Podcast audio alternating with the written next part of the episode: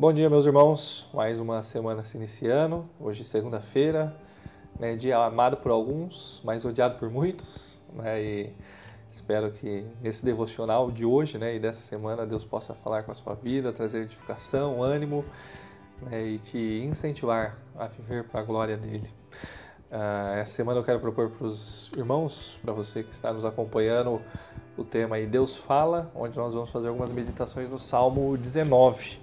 É, e hoje eu quero pensar aí nos versículos 1 a 4, a primeira parte do versículo 4.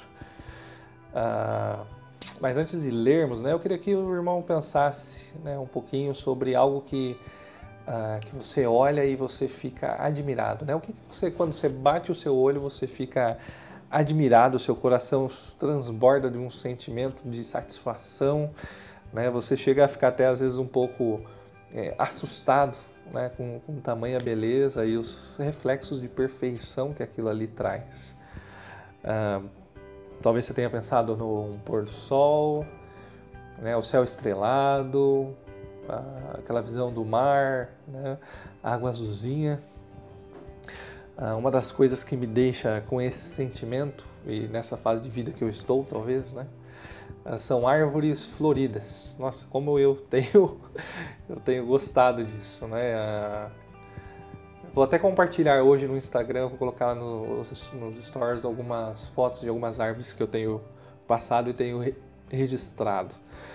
Né, os, os IPs na nossa cidade estavam muito lindos, né? E se você passar pela uma avenida da cidade, tipo a Presidente Vargas, você vai ver as cibipirunas, né, ali com as suas copas bem frondosas e começando a dar suas florezinhas bem pequenininhas, amarelinhas, né? A coisa, é, para mim, nesse momento de vida que eu tô, né, a coisa mais linda do mundo. Uh, mas para mim nenhuma ganha ainda dos flamboyants, né? Uh, com as suas flores ali vermelhas, bem vermelhas, passando ali para um alaranjado, né? de fato uma coisa extremamente fina. Uh, mas flamboyant eu não vou postar foto, porque flamboyant já já vai começar. Tem duas aqui no fundo do terreno da igreja que estou orando para que logo a gente possa apreciar. Né, o Salmo 19, do 1 ao 4, diz assim: Os céus declaram a glória de Deus, o firmamento proclama a obra de suas mãos.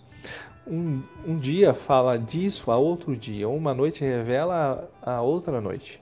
Sem discursos nem palavras, não se ouve a sua voz mas a sua voz ressoa por toda a terra e as suas palavras até os confins do mundo.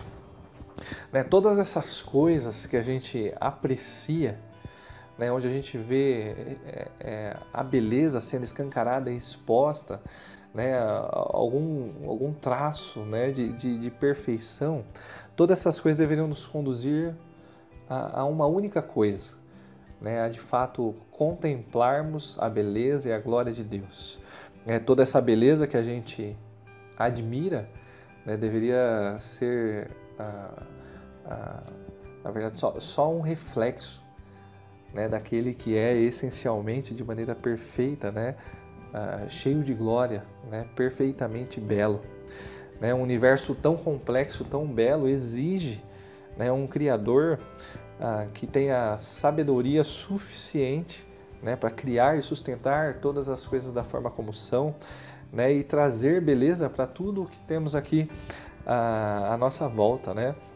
A criação é como se fosse uma espécie de livro é, sem palavras, né, onde ah, esse livro sem palavras, todos eles, todas as pessoas, né, em todas as épocas, em todos os tempos, em todos os lugares da Terra, todos podem ler, né? Um livro que não precisa de tradução alguma, né? Cada dia fala ao seu dia, cada noite fala a sua noite, né? E Deus nos fala por meio da criação.